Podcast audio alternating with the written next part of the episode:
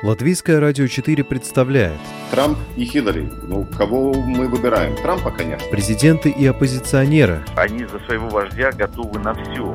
History will not forget what he did. Very special man and president. Монархии и поп-звезды. Ну, какой его бизнес? Ну, какие-то деньги зарабатывают. Ну, это, конечно, не миллиарды долларов. Чушь. Новые герои и знакомые и незнакомцы. Вообще непонятно, что это за кандидатура. Возможно, это не те обвинения, которые будут ему предъявлены. Личности и события мирового масштаба в программе «Мир в профиль».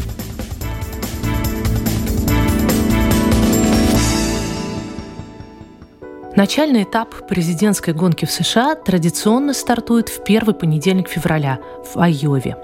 Избиратели этого срединного трехмиллионного штата пользуются репутацией образцовых граждан. Они организуются по партийному принципу в собрания, именуемые кокусами, и проводят открытые голосования внутри своей партии. Свой голос американец отдает опосредованно через представительство в коллегии выборщиков. Именно расклад их голосов будет решающим в ноябре. Эта непрямая система, унаследованная от отцов-основателей, часто становится объектом критики, но кого-то она устраивает. Прямые выборы 2016 года, как мы помним, Дональд Трамп не выиграл бы. А вот сегодня в Айове он несомненный лидер. 97% республиканцев проголосовали за него. А у демократов картина была совсем другая. Мало того, что в их списке было 12 кандидатов, так еще и мобильное приложение для голосования дало сбой. Потребовался пересчет голосов. Такой вот, как писали русские комментаторы, «кокус-покус». Ну, в общем, Ничего смешного. Это еще один пример того, что в постинформационную эпоху демократия может быть уязвимой не только по причине манипуляций в социальных сетях или хакерских атак из-за рубежа, но и в результате, собственно, технологической катастрофы, как уже обозвали происшествие в Айове. По уточненным данным, вперед вырывается 38-летний мэр города Саут-Бенд из штата Индиана Пит Бутиджич – Открытый гей, сын иммигранта с острова Мальта, который по прогнозам отставал и от Берни Сандерса, и от Джо Байдена.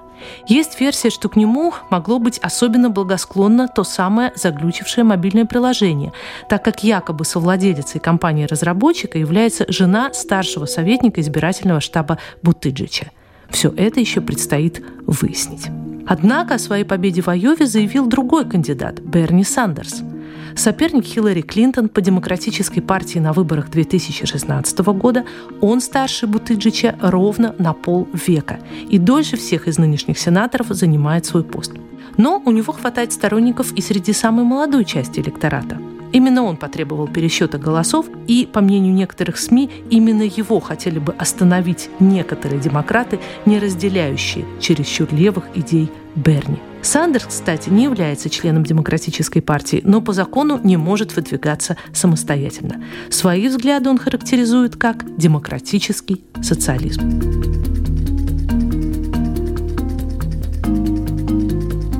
Вы слушаете программу «Мир в профиль». У микрофона ее автор и ведущая Анна Строй. My name is Alec Kumjian, and I live in Brattleboro, Vermont. Я Алек Кумджиян. Я живу в городе Браттлборо, штат Вермонт. Мой собеседник – молодой парень из того самого штата, который уже 13 лет представляет в Сенате Берни Сандерс. Алек говорит, что это самый популярный политик Вермонта. На мой вопрос, что конкретно Сандерс сделал для штата, Алекс сначала отвечает, что почти вся повестка его в Сенате идет на пользу и штату, и лично ему не очень нравится, когда политики выбивают публичные фонды для своих, чтобы удерживаться на гребне популярности. Но один пример Алику Кумджияну особенно дорог. Благодаря работе Берни Сандерса в бюджетном комитете удалось найти несколько миллионов долларов на поддержку первичного здравоохранения во всей стране. Для Вермонта это особенно критично, ведь штат лидирует по числу врачей предпенсионного возраста.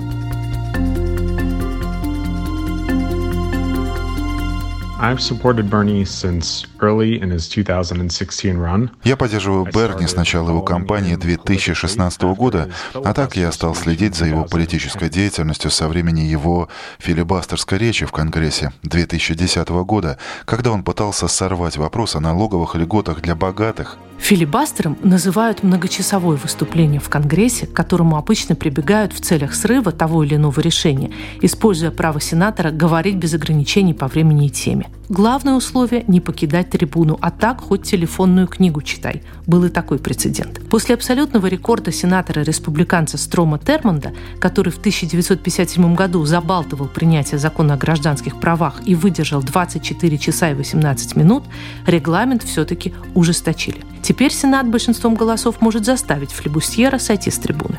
Берни Сандерс выступал тогда 8,5 часов. Позже его речь вышла отдельной книгой под названием «The Speech» – «Речь» исторический филибастер о корпоративной жадности и упадке нашего среднего класса.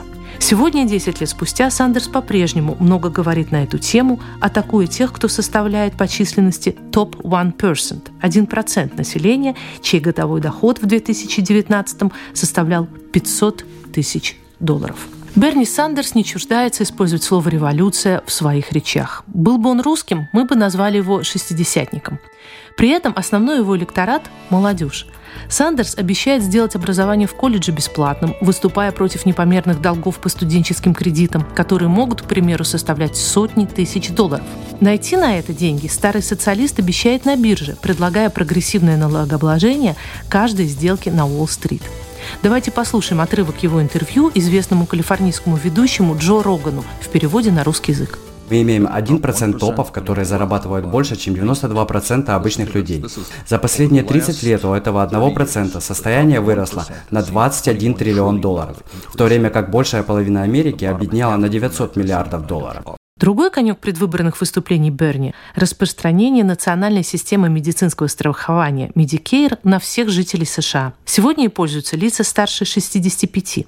Между тем, долговое бремя из-за неоплаченных больничных счетов несет каждый шестой американец. Если ты едешь в Канаду, а я живу в 50 милях от канадской границы, и у тебя серьезная операция на сердце, ты находишься в больнице в течение месяца, ты знаешь, каким будет счет, когда тебя выпишут? Ноль. Именно. Ты идешь к любому врачу, и тебе не нужно доставать свой кошелек. И все же они гарантируют медицинское обслуживание всем своим людям, а тратят половину того, что тратим мы. Это то, что я хочу внедрить, и я не думаю, что это ужасно радикально. Сейчас у нас есть программа, которая всем известна, она называется Medicare. Она была запущена Линдоном Джонсоном еще в 1965 году. Это популярная обширная программа. Все, что я хочу сделать в течение четырехлетнего периода, это расширить ее. Сегодня возраст допуска составляет 65 лет, а я хочу снизить его до 35. Все за четырехлетний период. Также я хочу расширить ее преимущества, чтобы включить стоматологическую помощь, слуховые аппараты и очки. Так в чем же проблема? Окей, я могу в точности сказать, что является проблемой. Это та же самая проблема, что и в любом другом аспекте нашей жизни. Это сила денег. За последние 20 лет только фармацевтические компании потратили 4,5 миллиарда долларов за 20 лет на лоббирование и участие в выборах. Вот с чем мы столкнулись.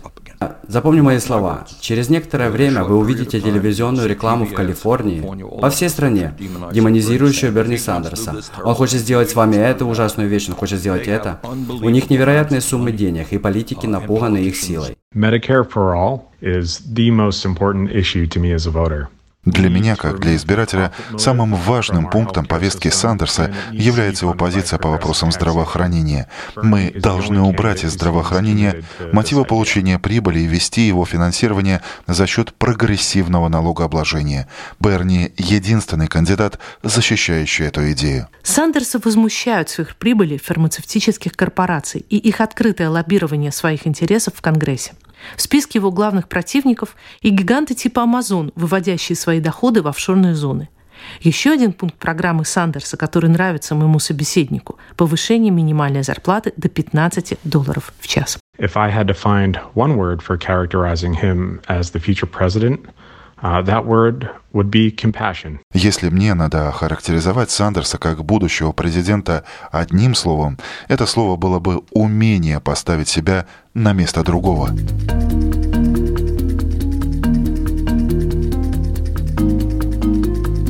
Кстати, Берни Сандерс – самый бедный из кандидатов Демократической партии. Его состояние оценивается в 2,5 миллиона долларов. У Майкла Блумберга, к примеру, 54,6 миллиардов. Блумберг в айовских предварительных выборах не участвовал и вступит в борьбу только в так называемый супервторник в марте, когда голосование будет проходить сразу в нескольких штатах. Как демократы могут иметь в одном списке социалиста и миллиардера? Разгадка простая. На самом деле для демократов прежде всего в этих выборах важно победить Трампа. Говорит Виктория Журавлева, руководитель Центра североамериканских исследований Российского института мировой экономики и международных отношений. А Трампа сможет победить тот, кто понравится не только демократам, но и умеренным республиканцам. То есть тем, кто не хочет голосовать на самом деле за Трампа, кого не радуют все вот эти вот его правоконсервативные эксцессы, и кто хотел бы вернуться к умеренной республиканской повестке, которая, в принципе, более или менее близка умеренной демократической повестке. Кажется, Виктория Журавлева не слишком высоко оценивает шансы на победу Берни Сандерса. Его основная слабость – это то, что он а, слишком социален в своей повестке для республиканцев. То есть, если уже говорить о том, что он выходит на национальный уровень и становится тем кандидатом, который противостоит Трампу, то фактически страна оказывается вновь э, вот перед этой дилеммой выбора правого и левого.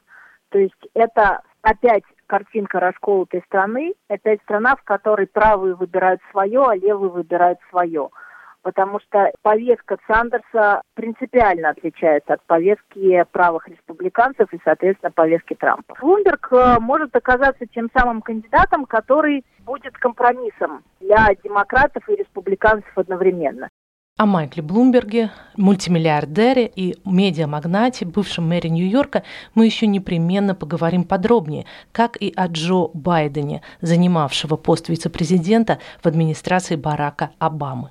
Именно их Виктория Журавлева, моя сегодняшняя собеседница, считает главными соперниками Берни Сандерса по списку демократов. Но а если говорить о Байдене, то Байден это прежде всего представитель истеблишмента, это тот, кого поддерживает партия и, и именно на него ставит партия. И это прежде всего кандидат, который пытается выиграть за счет объединения электората демократического и республиканского, или там крайне левого и центристского демократического. То есть предложить какую-то середину, которая бы помогла набрать большее количество голосов. А Байден и Сандерс представляют два разных полюса демократической партии. И здесь, если все-таки у демократов победит Сандерс, то Трамп очень легко может его как бы э, нивелировать тем, что сместится чуть центрее в своей повестке, то есть станет более умеренным. Понятно, что никто не может,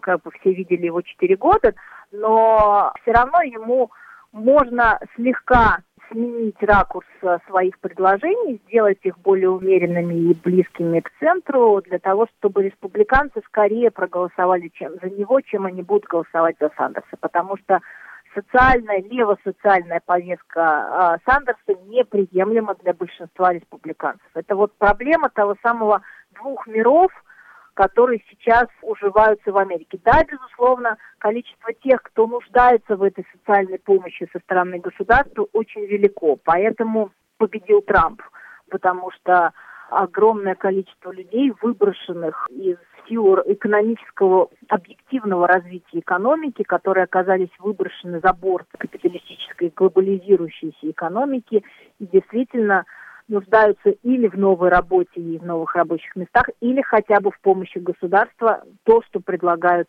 соответственно, социал-демократы, а именно Сандерс.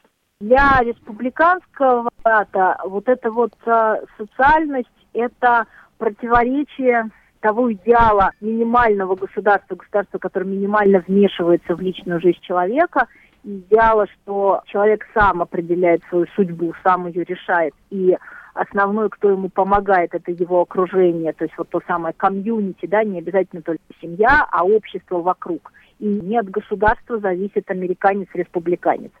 А вот демократы, они видят государство как более деятельное, как более социальное и замещающее в этом смысле собой комьюнити, замещающее общество. И здесь демократы с республиканцами не согласны совсем. Это было мнение политолога Виктории Журавлевой. Во вторник, 11 февраля, следующие праймерис пройдут в штате Нью-Гемпшир. Конкуренция в стане демократов будет нарастать. Вы слушали программу «Мир в профиль». Ее подготовила и провела журналист Латвийского радио 4 Анна Строй, оператор компьютерного монтажа Ингрида Бедела. Человек и его поступки. События и его значения. В программе «Мир в профиль» на Латвийском радио 4.